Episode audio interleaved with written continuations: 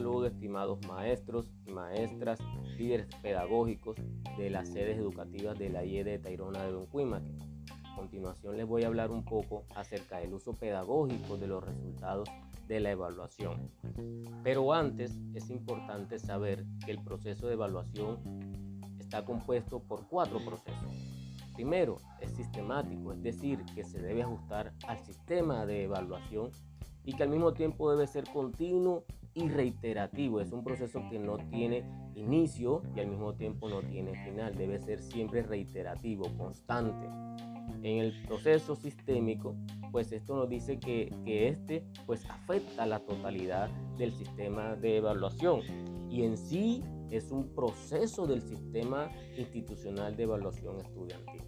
En lo concerniente a que es un proceso cíclico, pues nos habla de que debe ser retroalimentado de acuerdo a sus resultados, es decir, la evaluación se retroalimenta constantemente de acuerdo a los resultados que se obtengan en cada una de las evaluaciones y que nos permiten de alguna manera ser reestructurado y reestructurar en el tiempo ese tipo de evaluaciones nos habla también de que la evaluación debe ser un proceso permanente, es decir, que se evalúan en diferentes momentos del proceso, no se evalúan solamente de forma semestral, de forma periódica, sino que debe ser un proceso de diferentes momentos y al mismo tiempo debe ser transversal en cada uno de ellos.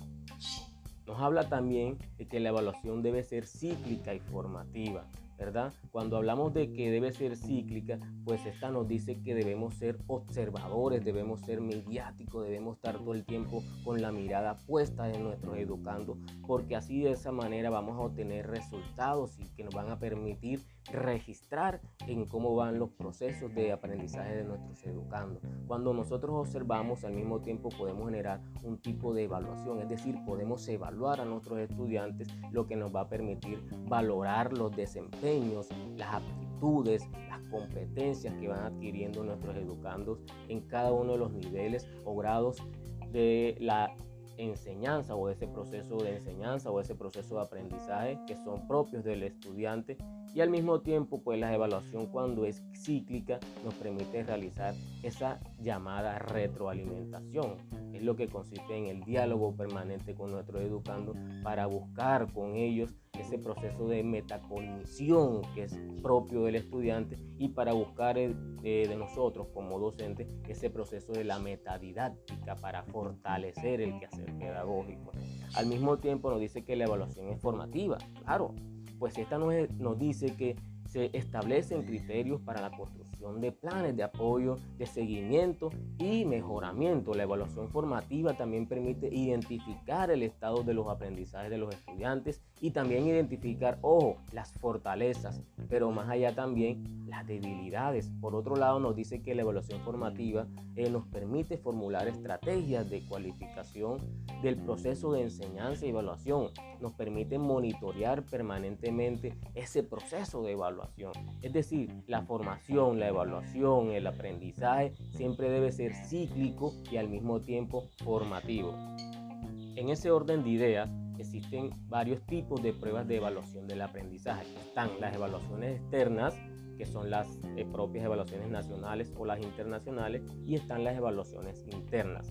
Dentro de las evaluaciones externas tenemos la ERCE, las pruebas del saber, evaluar para avanzar y EGRA, ¿verdad? Ese tipo de pruebas externas lo que permiten es comparar con los estándares internacionales lo que en el mundo científico, tecnológico y cultural es adecuado. Ojo, es pertinente y sobre todo conveniente para los ciudadanos de hoy en día. Por otro lado, están las evaluaciones internas.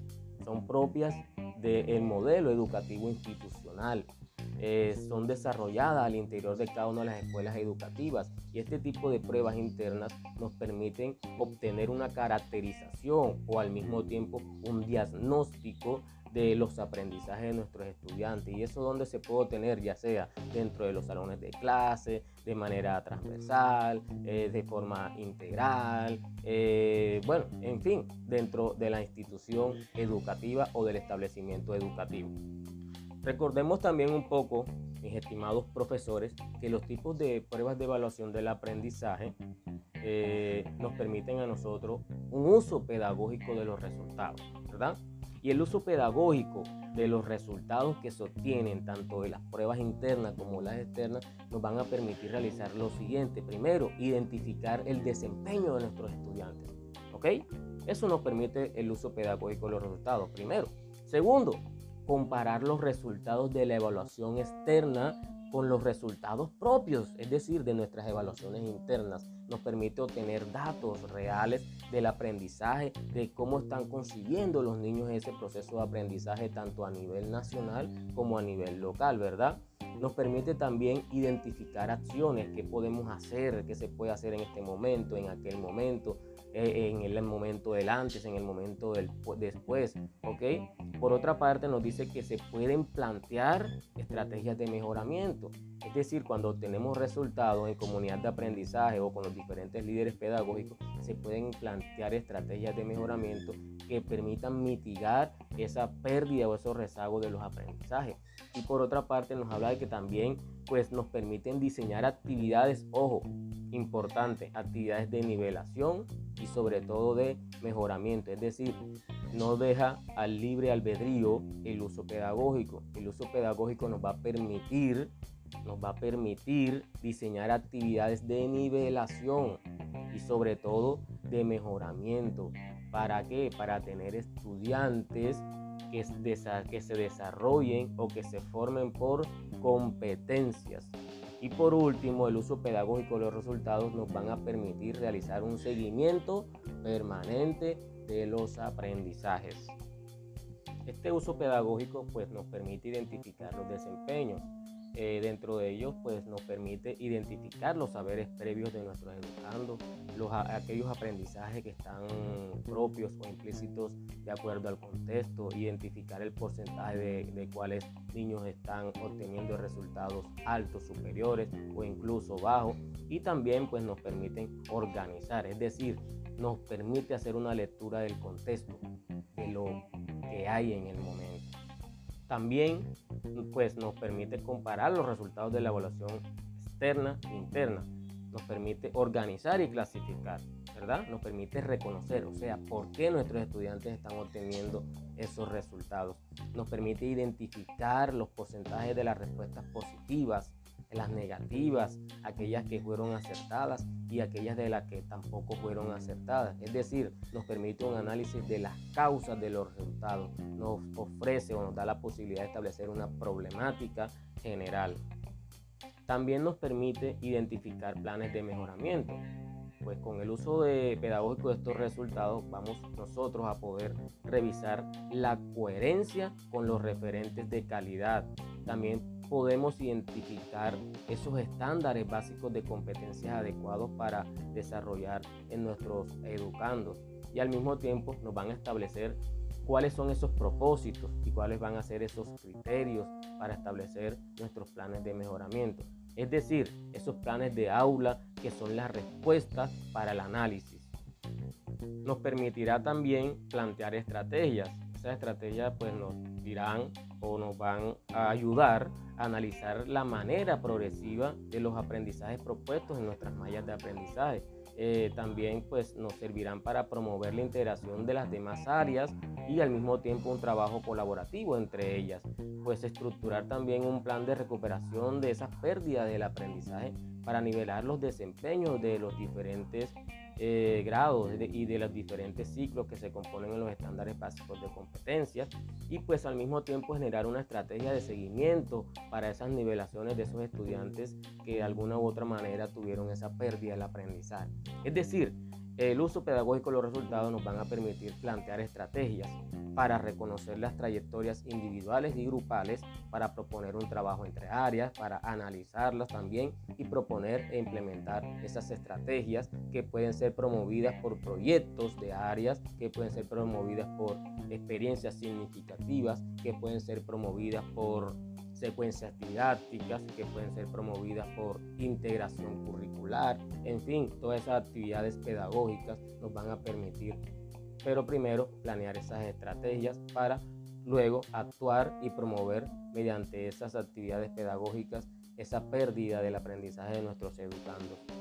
Como les mencionaba al principio, también nos va a permitir diseñar actividades, nos van a permitir realizar actividades de diagnóstico y al mismo tiempo de monitoreo, pues nos van a definir cuáles son las evidencias que nosotros podemos verificar, ¿verdad? Y pues también nos van a presentar esas actividades a manera de secuencia didáctica con una complejidad progresiva. Es decir, nos van a dar técnicas para evaluar y al mismo tiempo para meta evaluar, para que haya un razonamiento más allá de la reflexión. Eh, nos permitirán también, queridos maestros, realizar un seguimiento, es decir, definir instrumentos de acciones y tiempos. El establecimiento educativo eh, podrá proyectar un plan de trabajo para la actualización de los planes de área, que es lo que hemos venido nosotros realizando en los últimos días. Eh, las, las evaluaciones pues nos van a permitir también realizar un seguimiento a nuestro establecimiento educativo y los planes que están relacionados directamente con los lineamientos curriculares del Ministerio de Educación Nacional. Es decir, los seguimientos permiten establecer criterios de evidencia, establecer rúbricas de registro. Es así como la, el uso pedagógico de los resultados de las evaluaciones internas y externas se convierte en un círculo virtuoso del uso pedagógico de estos resultados pues porque permiten realizar, mis queridos profes, una reflexión permanente, muchas veces enfatizado en la reflexión entre pares, en la reflexión entre comunidad de aprendizaje, pues porque de acuerdo a, los resultados que nosotros podemos establecer actividades, podemos establecer planes, podemos establecer acciones, ¿verdad? Entonces, este uso pedagógico también nos permite a nosotros realizar una meta evaluación, pensar más allá de lo que estamos evaluando, el cómo estamos evaluando, y al mismo tiempo nos puede permitir una retroalimentación formativa, que esto se enmarca en lo que es la evaluación formativa, tanto para el proceso de enseñanza como para el proceso de aprendizaje. Miren, mis estimados docentes, cuando hay una retroalimentación de los resultados, pues hay unas interacciones que se dialogan de manera formativa.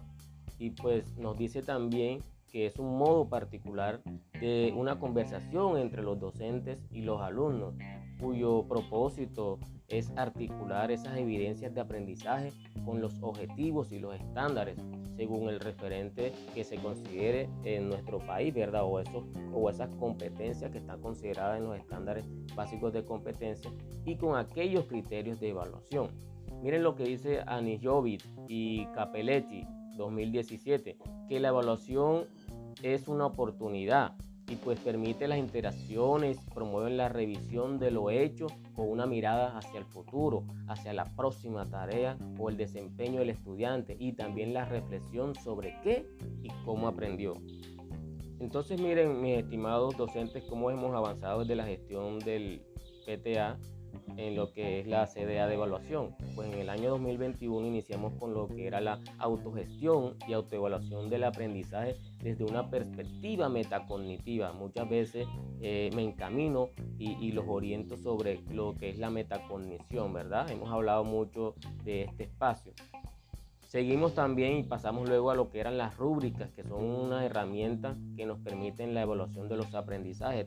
esto se ha logrado a medida eh, que ha avanzado el programa en cuanto a la CDA de evaluación. Y por último terminamos con lo que son las CDA integradas, ¿verdad?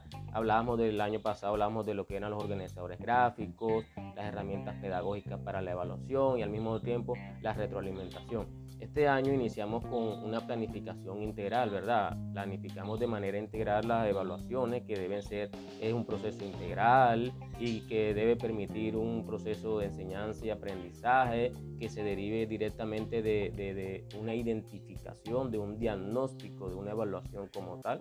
Y pues estamos en este momento que es el uso pedagógico de los resultados de la evaluación en la cual tenemos muchas actividades por realizar. Vamos a caracterizar y estamos caracterizando el aprendizaje de nuestros niños, estamos evidenciando eh, donde hay pérdida del aprendizaje y al mismo tiempo estamos utilizando los elementos o textos del programa para formar a nuestros estudiantes por competencias y esas competencias que nos arrojan las pruebas externas. ¿Ok?